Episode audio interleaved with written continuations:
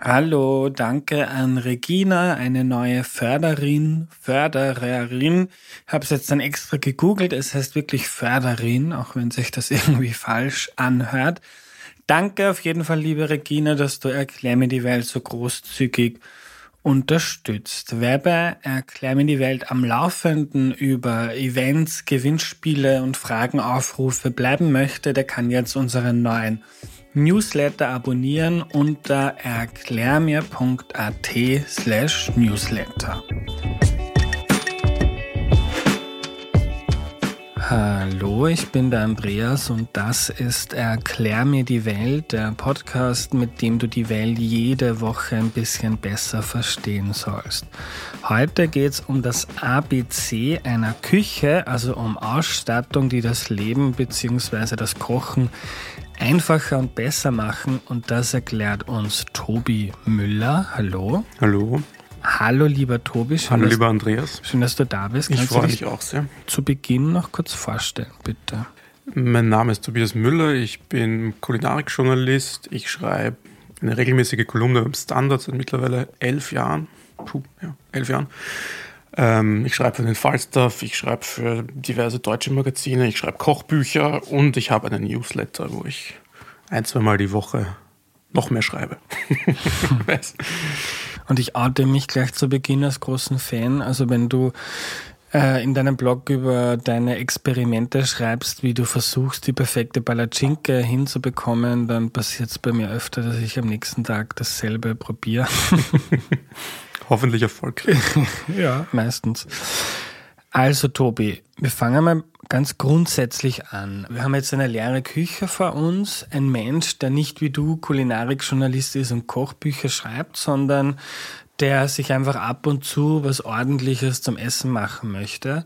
Nicht fancy pancy, sondern Basics. Was für Dinge sollten in so einer Küche sein? Wir lassen mal die Geräte weg, oder? Wir gehen mal davon aus, dass ein Herd drin ist. Mhm. Okay. ähm, was, sind meine, was sind die absoluten Basics meiner Meinung nach? Ein gutes Messer. Oder sagen wir vielleicht zwei gute Messer. Ein, ein großes, gutes Messer, ein, ein, ein Kochmesser und ein kleines äh, Messer für, für, für Feinarbeiten. Ein gutes Brett, ein dickes, schweres, nicht zu kleines Brett. Meiner Meinung nach am besten aus Holz ein Breter, ein Gusseisenbreter, also so ein, so, ein, so ein Schmortopf kann man dazu auch sagen. Und was nehmen wir noch? Aber ich hack gleich mal nach. Ja, bitte. Ein gutes Messer. Was ist ja. ein gutes Messer? Äh, ein gutes Messer ist vor allem das, was du als gutes Messer empfindest. Also es, jeder Mensch hat andere Vorlieben und Vorzüge. Es sollte einigermaßen scharf sein und es sollte meiner Meinung nach nicht zu klein und zu leicht sein, weil wenn das Messer leicht ist oder je leichter das Messer ist, desto schärfer muss es sein. Und ähm, ein Messer scharf zu halten, ist eine mitunter mühevolle Aufgabe, die viele Menschen, inklusive mir sogar, oft nicht bereit sind, ja, der, der, der, der im, im, im ausreichenden Umfang nachzugehen. Deswegen bin ich ein Freund von größeren, schweren Messern. Ich bin überhaupt der Meinung, dass Kochbeile das beste Standardmesser sind. Also nicht die klassischen westlichen Kochmesser, so wie wir sie aus westlichen Küchen kennen, die, die, die länglich sind und eher schmal, sondern diese asiatischen Beile, also die, was auf Englisch Cleaver heißt. Die sind, die sind noch dicker, also haben eine deutlich dickere Klinge, sind damit schwerer, liegen meiner Meinung nach sehr angenehm in der Hand. Du kannst sie für viele verschiedene Dinge verwenden, also du kannst damit sowohl Gemüse schneiden als auch ein Huhn zerlegen. Und du hast den riesigen Vorteil, dass du die Sachen, die du geschnitten hast, dann auch gleich vom Brett äh, aufheben und in die Pfanne in den Topf geben kannst. Mhm. Also ich, seit ich mir meinen ersten Cleaver gekauft habe, bin ich nicht mehr zurückgegangen zu westlichen Kochmessern. Ich liebe ihn heiß. Mhm. Und aufgrund des Gewichts und, und, und dieser massiven Bauart ist es auch nicht so tragisch, wenn der jetzt nicht super scharf ist. Also ich schaue schon, dass er einigermaßen scharf ist und ich bringe ihn einmal im Jahr zum, zum Profischleifer und hin und wieder, wenn ich das Gefühl habe, er braucht es was, ziehe ich ihn auf einer Keramiktasse ab. das ist mein bescheidener Beitrag. Aber das, das, das reicht eigentlich für mich. Also ich bin nicht, ich bin nicht der, der japanische Messerfetischist, gebe ich zu. Ich, ich habe auch ein japanisches Messer, ein kleines. Wie gesagt, wenn klein, dann muss es scharf sein. Aber für den Alltag und wenn ich mir jetzt überlegen müsste, welches eine Messer nehme ich mir auf die Insel mit, dann wäre das definitiv der, der chinesische Cleaver. Und ich würde vorschlagen, wir machen so ein kleines Best-of heute von deinen Vorschlägen oder Dingen, die du verwendest. Mhm. Können wir dann auf die Homepage und in die Podcast-Beschreibung mhm.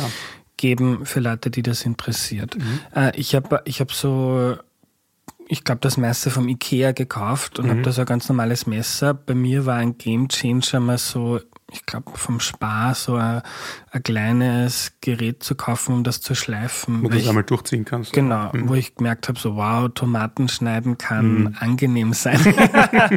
Ist das was, was, was man zu Hause haben sollte? Ich benutze es ehrlich gestanden nicht, weil, also mein, mein Trick ist einfach, man nimmt eine Tasse, eine Keramiktasse, du drehst sie um und auf der Rückseite kannst du, so wie mit einem, so einem Schleifstahl, das, das, das abziehen. Und das richtet die Klinge ein bisschen auf und das ist oft genau das kleine bisschen, das du brauchst und das reicht. Aber ja, mhm. natürlich, klar, kann man verwenden. Ich würde mein, mein super teures Messer nicht da durchziehen, weil ich glaube, dass das dann mitunter auch mehr Schaden anrichten kann. Aber, aber für, ja. für ein Ikea-Messer da los sicher. Ja. Es gibt auch diese langen, diese, diese, diese Stangen zum Abziehen, diese Wetzstähle. Funktioniert genauso. Also, wir haben jetzt ordentliche Messer, wir haben ein dickes, schweres Brett idealerweise aus Holz, mhm. wo wir dann Dinge rauflegen und schneiden können. Einen Gusseisenbreter hast du gesagt. Wozu? Das Schöne an einem Gusseisenbreter ist, dass du wirklich fast alles damit machen kannst. Also ich habe drei Jahre in einer winzigen Küche, also ich habe drei Jahre in Neapel gewohnt, wo ich eine winzige Küche hatte, die war anderthalb Quadratmeter, ist glaube ich nicht so daneben. Also ich, es war ein Herd und ich konnte drin stehen und es war eine kleine Ablage daneben, aber das war es auch schon. Und ich habe in der Zeit fast alles in diesem Gusseisenbreter gemacht. Also du kannst es sogar als Backrohrersatz verwenden. Ich hatte dort auch kein Backrohr, sondern nur einen Pizzaofen im Garten.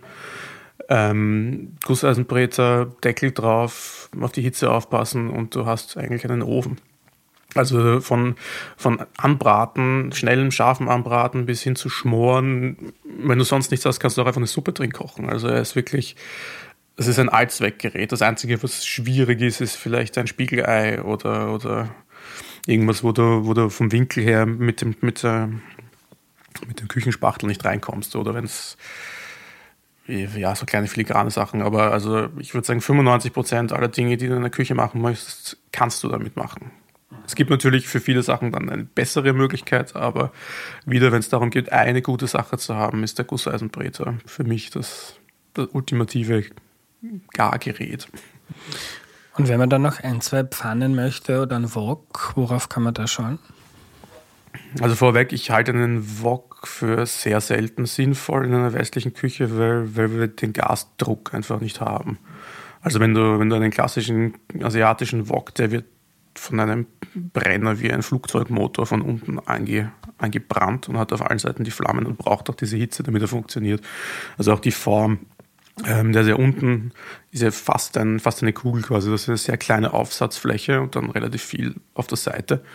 Und das funktioniert auf den allermeisten europäischen Herden nicht. Also auf einem E-Herd überhaupt nicht. Und auf einem Gasherd ist es auch schwierig. Also, und auch auf einem Induktionsherd.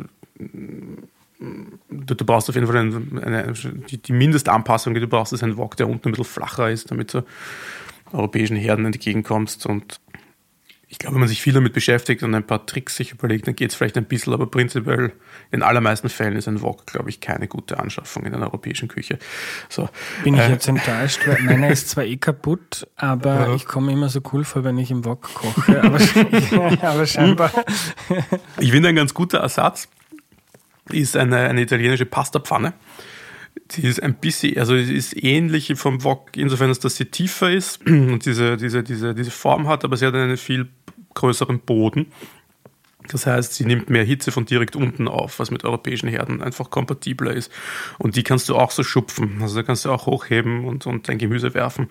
Und das funktioniert ein bisschen so in die Richtung gehend. Also wenn du, wenn du das gerne machst, dann ist eine, eine italienische Pastapfanne eine gute Wahl. Überhaupt, wenn du gerne Pasta kochst, was die meisten Menschen, glaube ich, tun, dann ist eine Pastapfanne wirklich sehr, sehr hilfreich, weil sie ähm, Aufgrund ihrer Tiefe ist es einfach leichter, die Nudeln in der Soße zu wenden und zu schupfen und du kriegst eine schönere Bindung hin.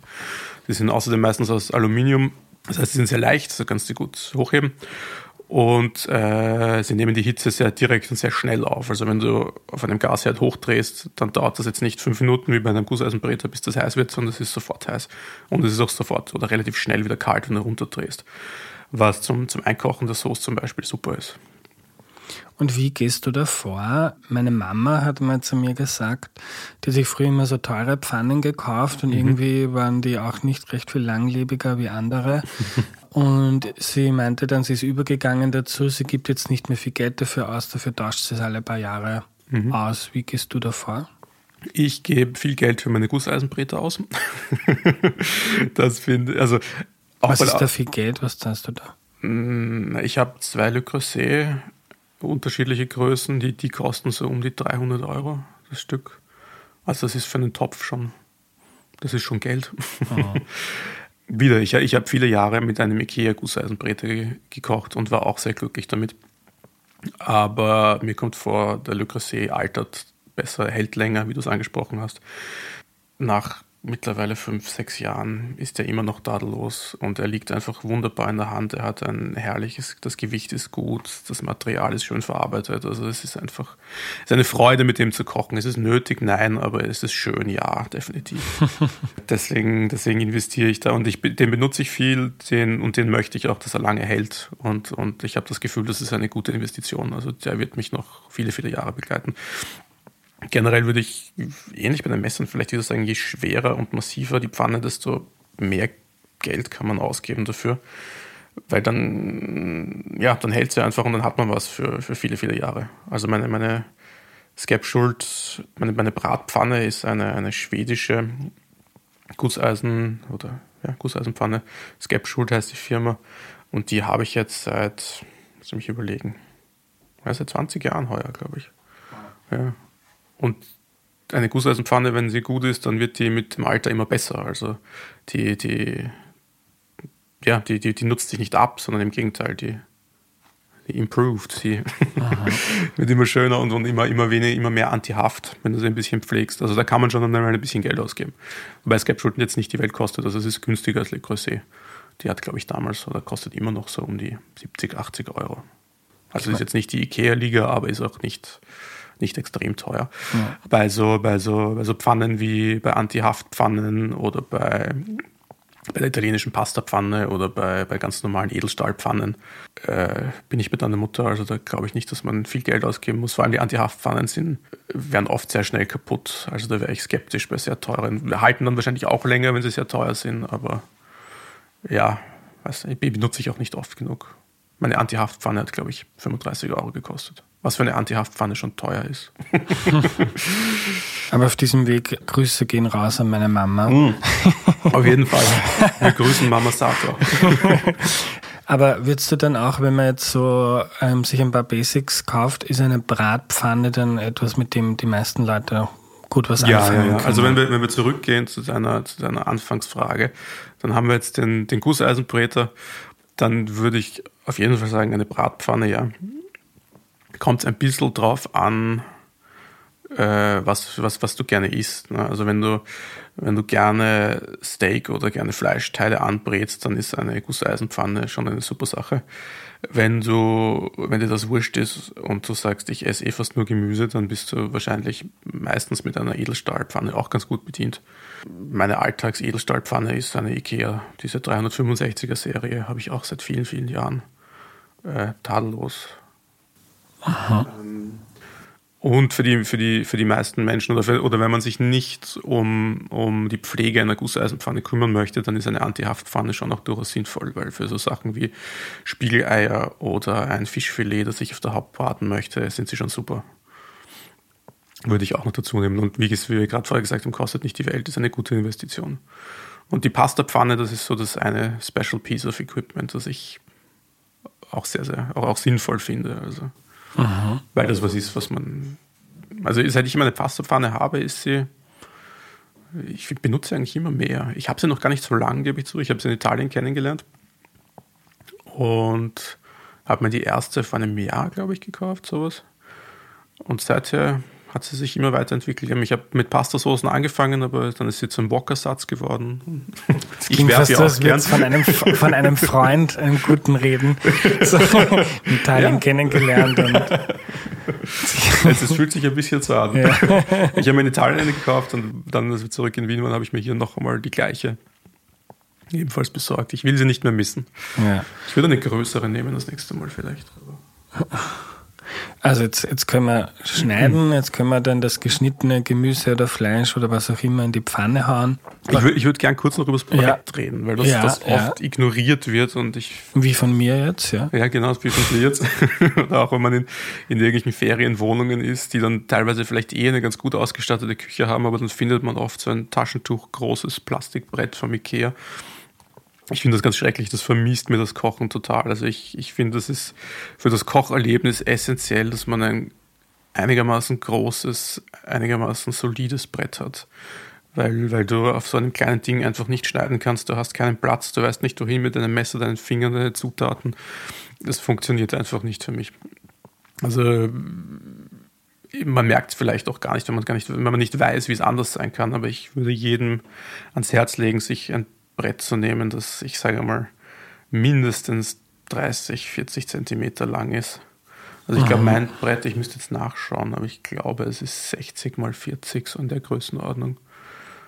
Und es ist ein, ein, ein dickes Holzbrett, ein Stirnholzbrett. Das heißt, ähm, es ist äh, aus Holzstücken gemacht, die, die so aneinander gefügt sind, dass die, die Fasern nach oben schauen. Versteht man das? Also Quasi, wenn du, das, wenn du den Stamm durchschneidest, mhm. dass die Fasern, dass du nicht quer legst, du schneidest kein Brett raus, wo du dann auf den Fasern schneidest, sondern du drehst es um, sodass du zwischen die Fasern, wenn du so möchtest, schneidest. Das macht es ein bisschen vom Gefühl her ein bisschen weicher. Es ist besser fürs Messer, weil das Messer nicht die Fasern trifft, sondern sich dazwischen hineinschieben kann. Und es sorgt dafür, dass das Brett weniger tiefe Schnitte hat, weil sich diese Fasern wieder schließen von selber. Also wenn du zumindest ein bisschen es wird weniger schnell kaputt. Es hat den Nachteil, dass es sich, du musst es ein bisschen pflegen, du musst es ölen, weil sonst, ähm, sonst wälzt sich Also ein Brett ist halt einfacher, dass es flach bleibt. Während du, dass die Stirnholz besteht so aus kleinen Blöcken, die aneinander gefügt sind und wenn man da nicht aufpasst und das feucht wird, dann kann sich das ein bisschen verziehen. Ähm, aber sonst, also wenn man sich, wenn man sich darum kümmert, dann ist es langlebiger und fühlt sich wunderbar an. Aber auch ein, auch ein, ein, ein normales Holzbrett, das kein Stirnholzbrett ist, ist tadellos wahrscheinlich für die meisten Menschen und viel, viel besser als diese kleinen, winzigen, 5 mm dicken Plastikbretter. Ich hasse sie. also rutscht er noch weg und du hast keinen Halt. Und also ein solides, dickes Holzbrett ist auch hygienischer. Also das ähm, ähm hat, hat antibakterielle Wirkung. Auf Instagram ist eine Frage gekommen von Katrin. Welche Küchengeräte findest du sinnvoll und was sind nur Staubfänger? Das kommt sehr, sehr darauf an, was du gerne isst natürlich, aber also ich bin kein Bäcker zum Beispiel, kein Heimbäcker und kein Dessertesser. Und deswegen, ich, ich habe eine Küchenmaschine, aber das ist ein Staubfänger bei mir definitiv. Was ich sehr, sehr viel benutze, ist meine Pastamaschine. Also die ganz normale zum mit der Hand kurbeln, Atlas. Das ist, glaube ich, das Modell. Das, also, wenn du, wenn du irgendwo Pastamaschinen siehst, ist meistens die. Die, die habe ich sehr, sehr gern.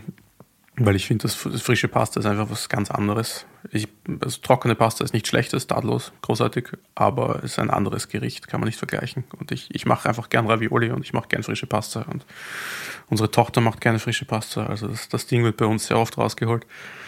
Meinen Reiskocher benutze ich viel und gern. habe ich auch lange für unnötig gehalten und für den Staubfänger und habe hat mich dann doch interessiert. Ich habe lange mit mir gekämpft und habe mir dann einen zugelegt und ich, ich bereue nichts. Und was ist daran toll? Was ist daran toll? Äh, der Reis, ich habe mich immer für einen guten Reiskoch gehalten.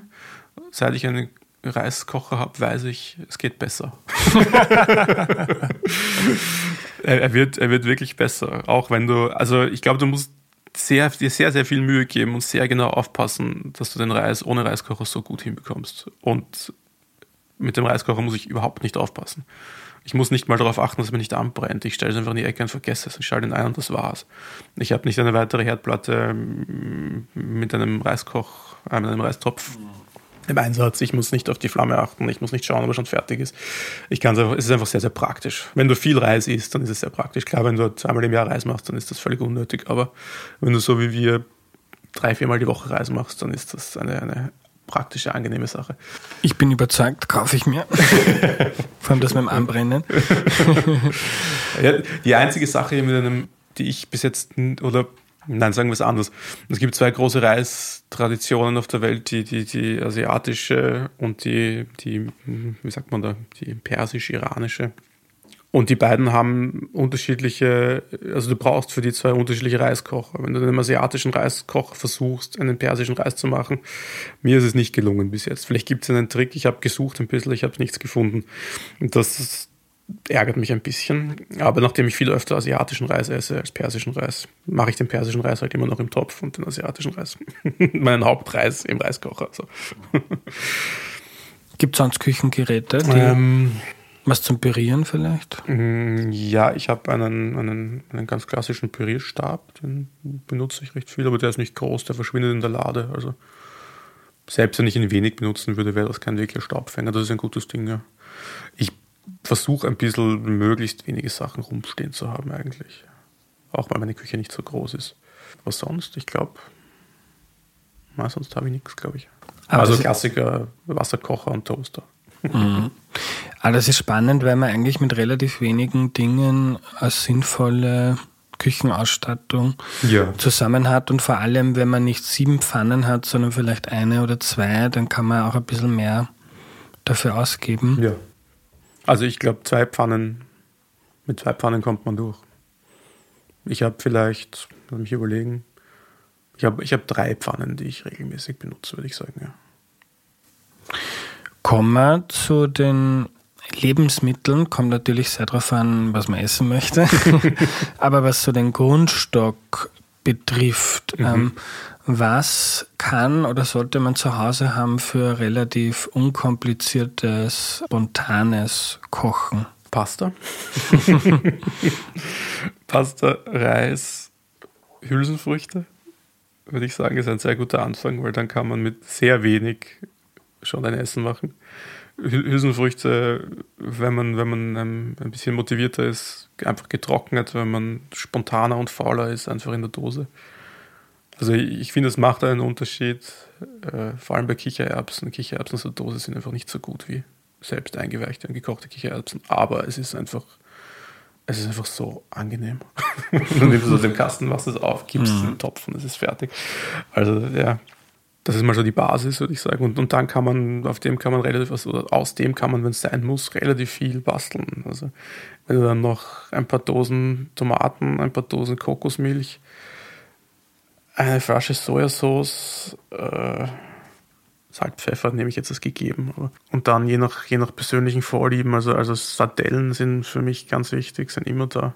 Wenn ich Sardellen, Tomatensauce, Knoblauch und Pasta habe, habe ich ein Essen innerhalb von 15 Minuten. Oder ähm, wenn ich Reis, Kichererbsen, Kokosmilch, Knoblauch, Ingwer und vielleicht ein paar getrocknete Shrimps habe, habe ich ein Essen in 15 Minuten. Wie kann man das systematisieren? Also Pasta, Reis, Hülsenfrüchte als die Basis. Dann so für das, für das, für das suppig-soßige Element Tomaten, Kokosmilch für mich. Weil man sie in der Dose auch haben kann, weil man sie immer zu Hause haben kann, anders als Milch. Also wenn ich aus dem Urlaub noch rauskomme, habe ich trotzdem eine Dose Tomaten und Kokosmilch im Kasten. Das sind so die Sachen, die ich ja vor Ort kaufe. Und darauf aufbauend dann halt ja, diverseste eingelegte, getrocknete Würzmittel nach Geschmack. Also in meinem Fall eben Sardellen, Kapern, getrocknete Shrimps. Was habe ich noch? Getrocknete Tomaten habe ich eigentlich gar nicht. Nüsse, verschiedenste Formen. Und ähm, was jetzt Gewürze betrifft, da kann man ja auch, also zum Beispiel, ich habe gern die Kochbücher von der Katharina Seiser, da muss man sich vorher mal eindenken. Einen großen Gewürzschrank. Ja, aber finde ich dann eigentlich, wenn man mal was zu Hause hat, dann, ähm, ja, was kannst du da als Grundausstattung empfehlen? Uh, ist auch sehr individuell. Ich meine Grundausstattung, was ich viel benutze, ist Kreuzkümmel, weil ich es sehr gerne habe. Was ich viel benutze, ist Koriandersamen, ähm, Fenchelsamen, Ähm, also bei, bei sehr vielen, gerade so indisch angehaucht Currys, ist halt Kreuzkümmel, Koriander, Fenchel so eine Basis. Ich finde es spannend, weil es sehr spezifische Frage auf Instagram gekommen ist, genau dazu, nämlich sind Koriandersamen in Rezepten wirklich notwendig?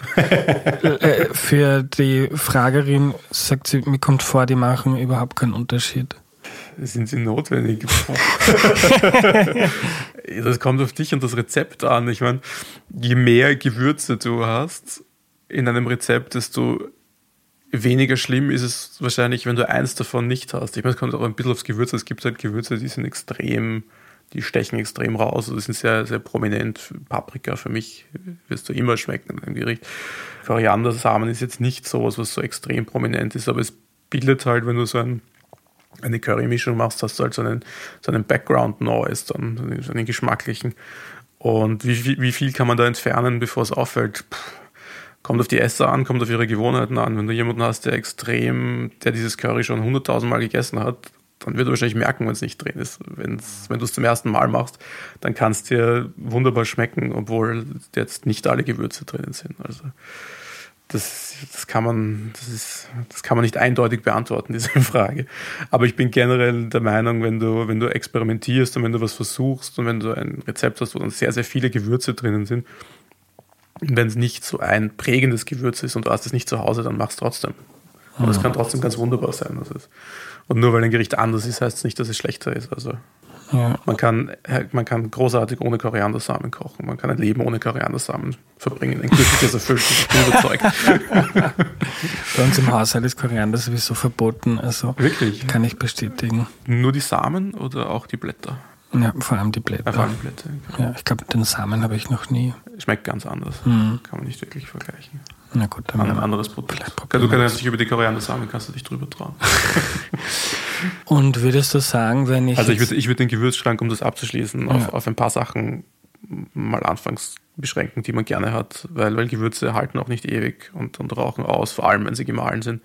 Und, und oft gebe ich, gebe ich der Fragestellerin recht, dass für viele Menschen wahrscheinlich es jetzt nicht so wichtig ist, ob wirklich die kompletten 15 Gewürze da drin sind oder ob es doch nur 18. Wenn es nicht jetzt ein sehr spezifisches ist. Und was jetzt so Öle, Essige betrifft? Ja, ja, ist das die Katharina ein großer Fan, ich weiß. Ich, ich bin da sehr basic. Ich habe ein bis zwei Olivenöle. Also ich habe meistens ein Kocholivenöl und ein Salatolivenöl. Und ich habe ein Erdnussöl für, für, für hohe Hitze, also wenn ich irgendwas scharf anbraten oder frittieren möchte. Und beim Essig habe ich überhaupt eigentlich zu Hause nur Apfelessig, den chinesischen schwarzen Essig und Zitrusfrüchte. Und das ist für mich, für mich völlig, tadel, völlig ausreichend eigentlich. Ich bin glücklich damit. Öle werden vor allem auch, Öle sind teuer, Öle werden schlecht. Wenn du sie einmal benutzt, ist es ein bisschen schade, finde ich, ein bisschen Verschwendung. Also gute, gute, besondere Öle sind für mich eine Sache, die ich gerne in Lokalen genieße wo, wo, ich, wo es okay ist, wenn ich es einmal esse. Und für Lokale zahlt sich das aus, sowas zu kaufen. Für zu Hause finde ich es, wenn man jetzt nicht ein riesiger Fan von kaltgepresstem Erdnussöl ist, dass man sich jeden Tag auf den Salat hauen möchte, ist es meistens ein bisschen, meiner Meinung nach, ein bisschen schade drum. Hm. Gibt es noch etwas, das wir jetzt vergessen Essige haben? Essige zumindest, also da ist nicht ja. so das Ding. Aber gibt es noch etwas, was du sagen würdest, das gehört in diese zu Beginn der Folge leere Küche noch rein? Von, von den Geräten her, lass ich mal überlegen. Eine Reibe finde ich schon wichtig. Also sei es, sei es zum Käsereiben oder für, für Zitrusschalen reiben oder für manche Gewürze reiben. Ich bin, ich bin glücklich mit meiner Microplane. Ist ein bisschen eine, eine ist jetzt, man kann, man kann sehr billige Reiben auch kaufen. Die Microplane ist eine gehobene Reibe. Aber auch gehobene Reiben, ich glaube, sie kostet 30, 30 bis 40 Euro. Also ist jetzt nicht wie ein Neuwagen. Und, und treibt sehr fein und, und gerade für, für Zitrusschalen finde ich das super. Das ist ein wichtiges Gerät.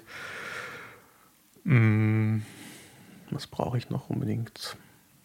Ein Küchenthermometer oder ein Fleischthermometer kann sehr praktisch und hilfreich sein, wenn du, wenn du, wenn du Fleisch isst und äh, wenn du nicht so viel Erfahrung hast. Also einfach weil es das Braten viel entspannter macht, weil du dich nicht weil du nicht raten musst, ob es jetzt durch ist oder nicht, sondern du kannst einfach nachschauen. das nimmt einfach sehr viel, sehr viel Stress. Und vor allem, wenn du, sagen wir, das einen, einen großen Braten für, für all deine Freunde oder deine Familie machst, dann kann das deinen Nachmittag deutlich entspannen, wenn du einen Küchenthermometer hast. Finde ich ein, ein praktisches Gerät. Nimmt nicht viel Platz weg, kostet auch nicht viel. Was nehme ich noch oft in die Hand? Ein Gerät, das ich relativ neu habe, was ich auch gut finde, das ist, ich glaube, es, es, hat gar keinen, ich weiß nicht, ob es einen Namen hat, aber ich habe es kennengelernt als, als Chef's Press. Und zwar sind das, sind das, das ein Gewicht, das man mit einem, mit einem Griff, das man auf Dinge, die man in der Pfanne brät, draufstellt, sodass sie auf die Pfanne gedrückt werden. Also dass einfach der Kontakt zwischen Pfannenboden und dem Ding, das du brätst, gleichmäßig, regelmäßig und mit ein bisschen Druck gegeben ist. Und ich habe das bei einem, bei, einem, bei einem Koch kennengelernt, der, der mit Fisch arbeitet sehr viel und der das für seine Fischfilets benutzt. Aber das, es hilft mit, mit fast allem, also auch mit einem, mit einem Steak, mit, mit Speck. Für Speck ist es super, weil es verhindert, dass es sich so auf, aufrollt, sondern wirklich schön in die Pfanne gedrückt wird und, und super knusprig wird. Also wenn man, wenn man eine schöne Kruste bekommen möchte, dann ist das sehr, sehr hilfreich. Es, es, wird als Chef's Press in den USA verkauft, bei uns Bacon Press. Wenn man nach Bacon Press sucht, findet man es. Ist ein sehr simples Ding, eine unterschiedliche Formen, unterschiedliche Gewichte, aber im Endeffekt ist es ein Gewicht mit einem Griff das man auf das Bratgut draufstellen kann. Das Tolle an der Chef's Press ist, dass, ähm, soll ich das beschreiben? es ist nicht einfach eine Scheibe oder ein Quadrat, sondern es ist, ähm, ach Gott, das ist schwierig, das muss man sich anschauen. es, es, ist, es ist so halb offen. Es, ist, es bedeckt das Gargut nicht wirklich. Es drückt an mehreren Stellen, aber es, es ist nicht geschlossen und damit kann der Dampf raus. Weil wenn du einfach eine Scheibe oder ein Metallquadrat draufstellst, dann dampft es halt drunter und dann wird es ein bisschen nass und das ist halt für die Krustenbildung nicht optimal, aber es geht auch. Ich muss mir das auch anschauen, weil ich habe keine Ahnung, wie ich mir das jetzt vorstellen soll. ich, ich zeig's dir, vielleicht kannst du es besser beschreiben. ja, probieren wir es. aber ich gebe zu, wir sind jetzt dann eigentlich wahrscheinlich schon weg von der von den Must-Haves. Ja. Was sind da hier sowas? Das ist die Chef's Press. Ah, Und das oben ist die Bacon Press. Mhm. Also oben die Bacon Press, die ist geschlossen. Mhm. Ja. Genau, das, ist eine, dicke, eine Metallscheibe mit einem Griff dran und diese Metallscheibe kannst du auf was auch immer drauflegen. Und die Chef's Press schaut für mich aus wie so ein Küchenfreund ohne Stiel. Mhm. Ein Gitter, sagen wir es, nennen wir es ein Gitter, ein Gitter. Ja. So, jetzt es. Das ist mehr ein Gitter. Und Tobi, Kochbücher, du hast letztens in deinem Blog auch zu Weihnachten ein paar empfohlen. Mhm. Gibt es da welche, die zu so einer Grundausstattung dazu passen? Ja, Grundausstattung. Kommt wieder sehr darauf an, was du möchtest. Aber, aber, aber was, was sind gute Kochbücher, um, um um Kochen zu lernen. Ich versuche es umzuformulieren, die Frage, wenn das okay ist. Mein, mein erstes großes Kochbuch heißt, äh, das ich gehabt habe, waren die The Fundamental Techniques of the Classic Cuisine. Das ist ein, ein, ein Lehrbuch, das, das, oder das Lehrbuch des French Culinary Institutes in, in New York, glaube ich. Und das ist tatsächlich wie ein, ein Kurs aufgebaut auch. Also das ist eine riesige Schwarte, sicher drei, vier Kilo schwer und tischfüllend. und es fängt halt an mit Schneidetechniken und geht dann langsam hinauf zu den Patissier-Techniken. Also es ist, also sehr, sehr umfangreich, es ist sehr, sehr detailliert. Aber wenn man, wenn man sich da mal grundsätzlich sowas anschauen möchte, ist das keine schlechte Sache und, und hat mir sicher geholfen. Also es ist weniger, es gibt ein paar Rezepte drin, sehr klassische Rezepte drin, aber wegen diesen Rezepten wirst du das Buch nicht kaufen, aber es, es, es erklärt dir grundlegende Techniken und es, und es erklärt dir grundlegende Begriffe und es erklärt dir, was Braten ist, was Dämpfen ist, was Sortieren ist, keine Ahnung, was Julienne schneiden ist. Also du, du bekommst eine, eine, eine Ausbildung. Wenn der, ja, ist jetzt kein, war jetzt kein Bestseller bei uns und ist auch schon ist kein neues Buch. Ich meine, Julienne schneiden habe ich mal so. gehört. Gemüse in, in feine Streifen wenn dir das zu technisch und zu, zu, zu, zu, zu Profi-Buch ist, dann ist das Salt Acid Fat Heat, heißt es, glaube ich. Eine finde ich, sehr sympathische, angenehm zu lesende Einleitung in, in es ist, ist, ist weniger technisch und, und, und, und geht es mehr darum, wie man, wie man Geschmäcker baut und wie man ein angenehmes Gericht zusammenstellt und was die Komponenten eines guten Essens sind. Nämlich eines guten Essens jetzt nicht je nach deinem persönlichen Geschmack, sondern bis zu einem gewissen Grad objektiv gutes Essen. das gibt es tatsächlich, meiner Meinung nach. Und, äh, und das erklärte, wie würzig, wie, wie, wie koste ich, worauf soll ich achten, wie kann ich, wie kann ich einen Faden, aus einem Fadensalat einen guten Salat machen, weil das geht meistens oder sehr oft sehr, sehr einfach. Es braucht dann nicht viel. Wie geht das? Koste ihn und schau, was fehlt. Ist, ist da zu wenig Süße drin, ist da zu wenig Salz drin, ist da zu wenig Umami drin, ist da zu wenig Essig drin, ist, uh, fehlt was Knackiges, ist er zu breiig, fehlen an neue Konsistenzen. Das erklärt dir, worauf du achten musst, damit du einfach überhaupt weißt, worauf kann ich überhaupt achten, mhm. was kann ich überhaupt machen, was sollte eigentlich drin sein. Und ich, ich glaube, dass das äh, zu vielen Aha-Erlebnissen führen kann.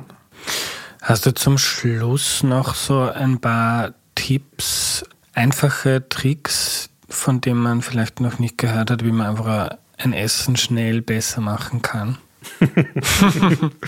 Puh, das ist sehr allgemein. Aber, aber ja, also wie gerade gesagt, ich, ich, ich, ich glaube, Kosten und dann kleine, am Ende kleine Veränderungen und kleine Hinzufügungen machen, kann wirklich sehr oft den Unterschied machen zwischen einem faden Essen und einem hervorragenden Essen. Also ich glaube, der Unterschied sind oft nicht drei Stunden Arbeit, sondern drei Sekunden Arbeit. Einfach bevor du was servierst, das noch einmal probieren und einen Schuss Essig reinkippen oder ein bisschen Zitronensaft drüber pressen oder Zitronenschale draufreiben oder ein bisschen Zucker reinrühren oder einfach noch einmal salzen oder ein Kraut, das du gerade hast, Koriander, für die, die es mögen, oder, oder, oder, oder Schnittlauch oder was auch immer, je nachdem, was halt gerade zum Gericht passt. Aber sich am Ende noch einmal kurz Zeit zu nehmen, zu überlegen, wie kann ich das jetzt noch besser machen. Und das kann wirklich einen riesen, riesen Unterschied machen. Mit minimalen Mitteln.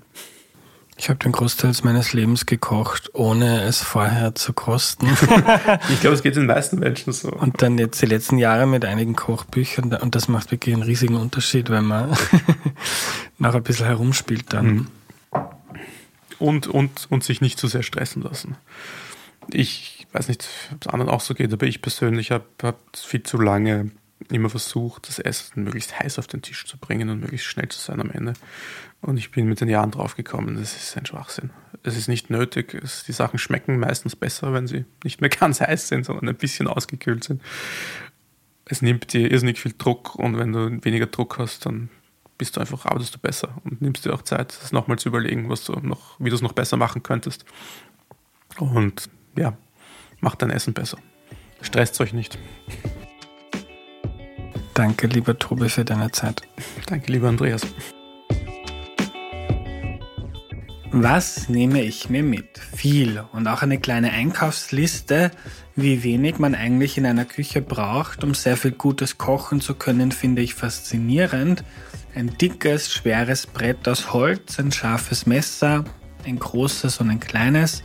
Tobi verwendet gerne Kochbeile. Wenn man nur eine Pfanne will, dann einen Gusseisenbreter, in dem man quasi alles machen kann. Ansonsten empfiehlt Tobi eine Bratpfanne. Wenn man gerne Pasta macht, eine italienische Pastapfanne. Wenn man gerne guten Reis mag, einen Reiskocher. Vielleicht noch eine Reibe für Fleisch, einen Thermometer und eine Gusseisenpfanne.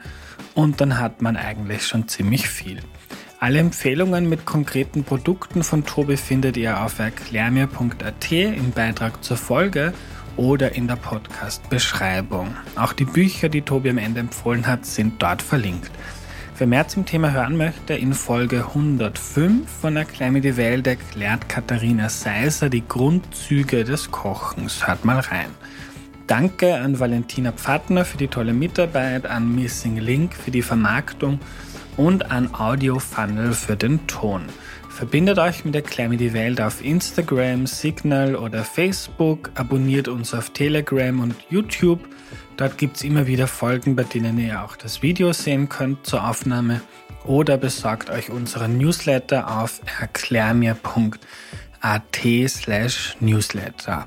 Alle Links findet ihr in der Podcast-Beschreibung und immer auf der Homepage erklärmir.at. Nächste Woche gibt es ein Experiment in mir die Welt. Ich habe die künstliche Intelligenz ChatGPT interviewt und mir von ihr die Welt erklären lassen. Ihr könnt gespannt sein. Bis dahin eine gute Zeit, euer Andreas.